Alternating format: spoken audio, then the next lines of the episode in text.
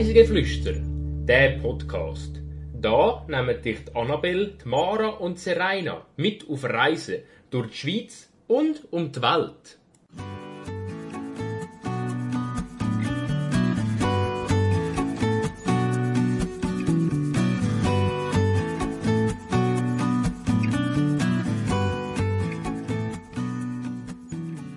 Sie ist eine Stadt, wo viele internationale Organisationen beheimatet und dadurch weltbekannt ist. Diese Woche entführen wir euch auf Genf. Herzlich willkommen zur 32. Folge von Reisegeflüster. Heute reisen wir mit der Mara. Hallo Arabelle. Wir reisen heute wieder mal in die französische Schweiz, in eine der international wichtigsten Städte, nämlich nach Genf. Was kommt dir in den Sinn, wenn du an Genf denkst? Mm, wenn ich an Genf denke, ein Teil von meinen Verwandten wohnt in Genf. Mhm. Das ist so ziemlich das Erste, wo man in den Sinn kommt. Und nachher das CERN und der Genfersee. Mhm. Ja, da wäre, glaube ich, so da. Ich selber bin noch nie in Genf gewesen, also ich weiß nicht genau, wie es aussieht, außer von Bildern. Ja so einige bekannte Sachen von Bildern kennt man ja. Ja, dann kommen wir doch direkt zum Spieli. Die Wahrheit oder gelogen? Was ist es jetzt? Und zwar habe ich dir heute zwei falsche Behauptungen mitgebracht und eine wahre. Die erste wäre, ich bin im Jardin Botanique du Genève Dort gibt es ein richtig schönes altes Karussell. Und das hat mich dazu animiert, um wieder mal ein Karussell zu nutzen. Die zweite Behauptung ist, ich bin an einer Führung im UN-Gebäude Und die dritte ist, im Jardin Botanique de Genève hat es einige Kunstwerke und das sind so riesige Insekten. Was glaubst du ist richtig und was ist falsch? Wie viel sind richtig und wie viel sind falsch? Zwei sind falsch, eins ist richtig. Oh, es ist nur eins richtig. Mhm. Mm, also aus dem Buch heraus hätte ich jetzt gesagt, warum solltest du eine Führung im UNO-Gebäude gemacht haben? Ich weiß jetzt nicht, ob die da so interessieren würde. Darum würde ich jetzt mal sagen, das ist vielleicht falsch. Das letzte kann ich mir eine Art gut vorstellen, weil warum sollte man in einem botanischen Garten kein Kunstwerk von Insekten aufstellen? Und das erste, glaube ich, ist auch falsch, weil ich könnte mir zwar vorstellen, dass dort so ein altes Karussell hat, aber du vielleicht nicht damit gefahren bist. Darum würde ich jetzt mal sagen, die ersten zwei sind falsch und das letzte ist richtig. Dann hast du 100 Punkte. Und es ist genau so gewesen. Wir haben das Karussell, keine Ahnung, sehr lange beobachtet und haben Klasse dazu gegessen, aber ich bin nicht drauf gewesen. Und am UN-Gebäude sind wir auch vorbeigegangen, aber wir haben nicht geplant, um eine Führung zu machen. Also ich nehme an, es ist schon recht spannend, so ein bisschen über die Arbeit von ihnen zu erfahren und in diesen wichtigen, grossen Sälen zu sein. Aber ähm, wir haben anders vorgehabt und haben das dementsprechend ausgelassen. Und die Kunstwerke, die gibt's, das sind wirklich so riesige aus Stahl und Metall und so mit Maschendraht geformte Insekten. Also grösser als einem selber. Tönt spannend. Ganz kurz ein paar Fakten. Die Stadt Genf ist der Hauptort vom gleichnamigen Kanton Genf. Genf ist die zweitgrößte Stadt in der Schweiz die Stadt beheimatet neben New York City die meisten internationalen Organisationen wie zum Beispiel die UNO, CERN oder auch die IKRK. Zusammen mit Basel, New York City und Straßburg zählt Genf zu einer von den wenigen Städten, wo ein Sitz von einer international wichtigen Organisation hat, ohne dass es eine Hauptstadt von einem Staat ist. Neben Zürich und Basel ist Genf seit Jahren in der Liste der Städte mit der höchsten Lebensqualität. Gleichzeitig sind es aber auch unter den Städten mit den höchsten Lebenserhaltungskosten. 18,6 Prozent der Genfer Bevölkerung sind Millionär Und somit ist Genf hinter Monaco die Stadt mit der zweithöchsten Millionärsdichte weltweit. Dann kommen wir zu meinem Reisebericht. Ich bin im Frühjahr 2018 in Genf gewesen. und weil ich mich nicht ganz so genau an die verschiedenen Tagesabläufe mag erinnern, aber natürlich an einzelne Punkte, habe ich mir jetzt vier ausgesucht, wo ich euch ein genauer davon erzählen Wir fangen mit dem Wahrzeichen von Genf an, nämlich mit dem Judo. Das ist der Springbrunnen im Genfersee, wo einen bis zu 140 Meter hohen Wasserstrahl hat. Und eben, es ist das Wahrzeichen der Stadt. Ursprünglich ist der Springbrunnen nur wenige Meter hoch gewesen. Er dient als Überdruckventil und hat die Funktion für ein Wasserschloss übernommen, wo 1885 gebaut worden ist. Sie hat eine Druckwasserleitung zum Kraftwerk gehabt, mit dem die Genfer Juweliere ihre Maschinen betrieben haben. Man hat die Überdruckventil eingebaut, um unerwünschte Spitzen bei den Arbeitsunterbrechungen aufzufangen und den Überdruck anzuzeigen. 1891 hat die Stadt Genf beschlossen, dass daraus einen größeren Springbrunnen zu machen und als touristisches Wahrzeichen ins Seebecken zu verpflanzen. Es ist noch interessant, es gibt ja im Bodensee auch so einen Springbrunnen. Hast du den auch schon gesehen, in Rorschachstaaten? Ich glaube, ja, ja, doch, Rorschach, ja. Wir haben ja im Zürichsee auch einen, das ist aber auch ein kleiner im Verhältnis dazu. Ja. Ist beliebt. Ich kann mir das gar nicht vorstellen. 140 Meter? Ja, es ist, du stehst davor und so, wow, ist das hoch.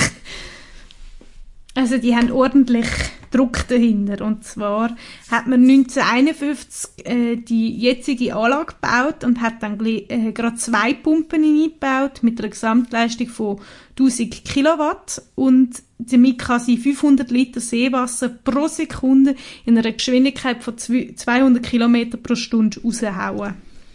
Aber es hat jetzt keine äh, Überdruckfunktion mehr, oder? Nein, heute ist es wirklich einfach das Wahrzeichen.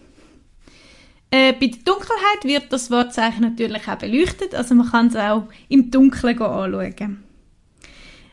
Der Judo ist natürlich auch Vorbild geworden, und zwar für viele weitere Springfontänen, wie zum Beispiel im Aarau, in Halle an der Saale oder in Hamburg. Vielleicht kennst du ja einige davon.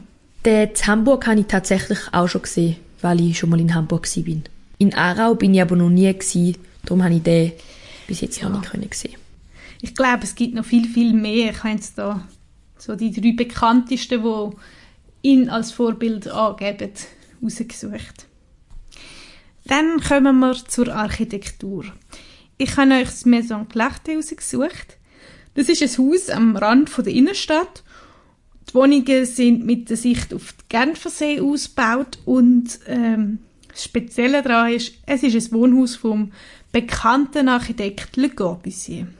Es ist in den Jahren 1930 bis 1932 gebaut worden und beherbergt im Stahlskelettbau etwa 45 Duplex-Wohnungen im ursprünglichen Ausbau. Ich nehme an, heutzutage ist da ein bisschen umgebaut worden, gibt es wahrscheinlich jetzt eher weniger oder vielleicht sogar mehr Wohnungen. Das modulare Ordnungssystem, die Fensterbände und die serielle Fertigung illustrieren die Forderungen, die von 1928 mitbegründeten Congrès International d'Architecture Moderne. Und so ist das Haus auch Vorläufer oder Prototyp von der Moderne, wo sich dann in den 50er Jahren weltweit durchgesetzt hat. Der Bauherr ist ein Schweizer Industrieller der Edmund Wanner. Er ist selber Bauunternehmer und hat somit können versichern, dass er die notwendige Qualität von Schweißarbeiten und von der Stahlkonstruktion hat können durchführen.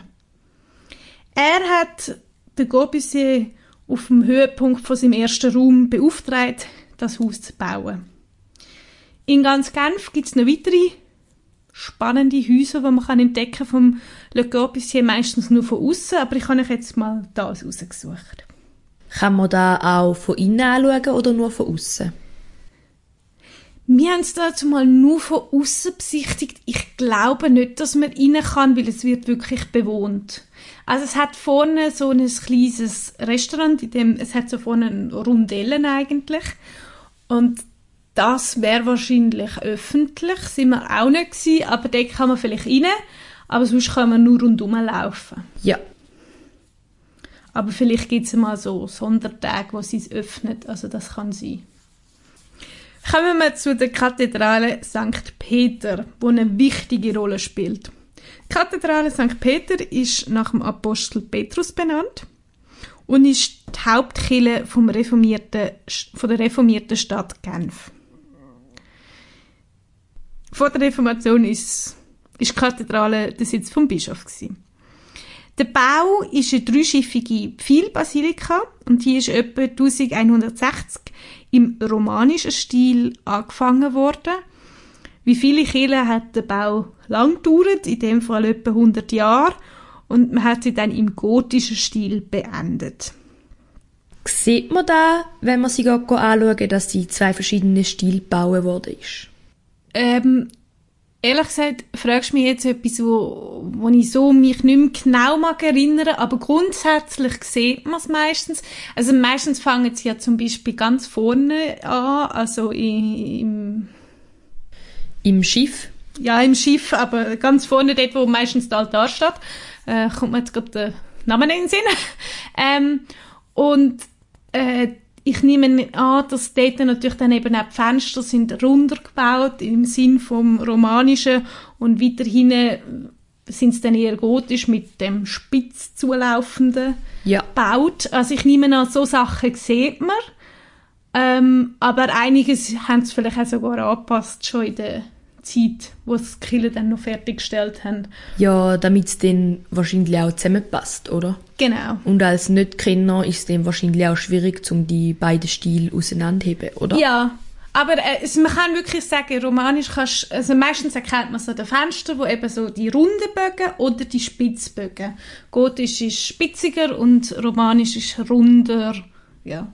Und an dem sieht man es, und das ist nicht irgendwie, weil der Gestalter das Gefühl hat, komm, da machen wir einen eckigen und da machen wir es ein bisschen runder, sondern das ist wirklich die Epoche.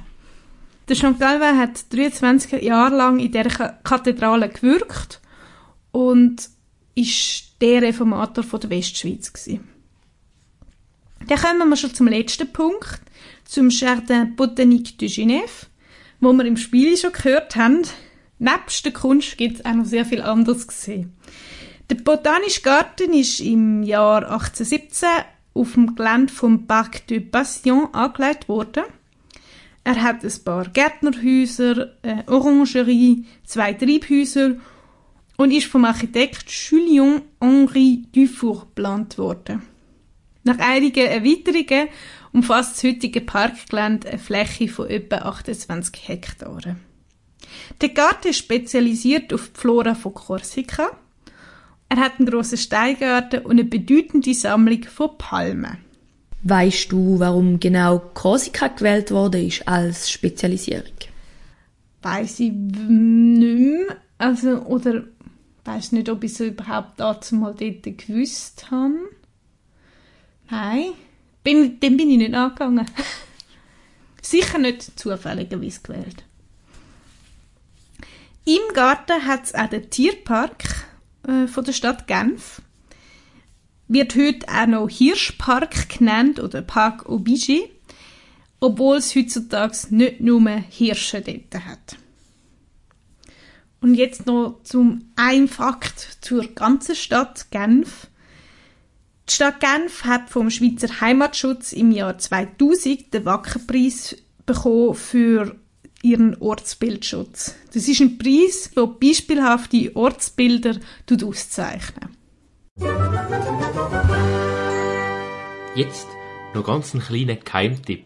Das erste Mal habe ich etwas ganz Einfaches, und zwar, wo wir dazu mal entschieden haben, wir gehen auf Genf, haben wir nach einer Übernachtung gesucht und das hat sich sehr schwierig dargestellt. Genf ist eine teure Stadt, zum Logis zu bekommen und man muss also mit hohen Kosten rechnen. Am besten, man tut recht früh buchen, schaut vielleicht über Airbnb oder so. Oder man kennt jemanden, dann ist es natürlich noch einfacher. Und dann noch etwas Gutes für den Bauch. Ich empfehle euch das Café Crêperie Saint-Pierre. Das ist direkt neben der Kathedrale. Also wenn man auf den Hocker raufgekommen ist, kann man sich mit einem Crepe belohnen, die sehr gut sind. Bist du eher eine, die süße Krebs mag oder eher salzige? Also in einem Restaurant bestelle ich glaube ich meistens salzig, weil ich eigentlich auch nicht mehrere mag. Und dann willst du lieber etwas, das so ein bisschen Magen füllt und darum salzig. Und es gibt so viele gute Sachen, aber es gibt eben auch sehr gute Süße. Aber das ist dann eher so ein Jahrmarkt-Ding, nicht? Ja, wahrscheinlich schon. Ja, eben irgendwie so, ja, von einem Stand oder so, aber in einem Restaurant bist du eher bei salzig, ja. Außer du bist in einer grossen Gruppe, dann kannst du dir ja noch einen Süßen am Schluss bestellen und dann aufteilen. Dann, dann geht's natürlich wieder auf meinem Platz. dann kommen wir noch zur Playlist. Ich habe euch das Genfer Pop-Duo Elvet mitgebracht. Ich habe die vor dieser Recherche auch nicht gekannt. Ich habe mal geschaut, was passt zu Genf. Und bin dann über sie gestolpert. Sie haben den Swiss Life Talent Award 2015 in der Kategorie Pop gewonnen. Und das Stück Wild Roses habe ich irgendwie passend gefunden, weil es ja in der Folge auch um einen Jardin geht. Wenn du unseren Podcast auf Apple Podcast hörst, freuen wir uns über eine Bewertung oder ein paar Sterne. Und so bleibt uns nur noch zu sagen, nächste Woche reisen wir wieder weg und wir freuen uns, wenn ihr mit uns reist. Tschüss! Ciao!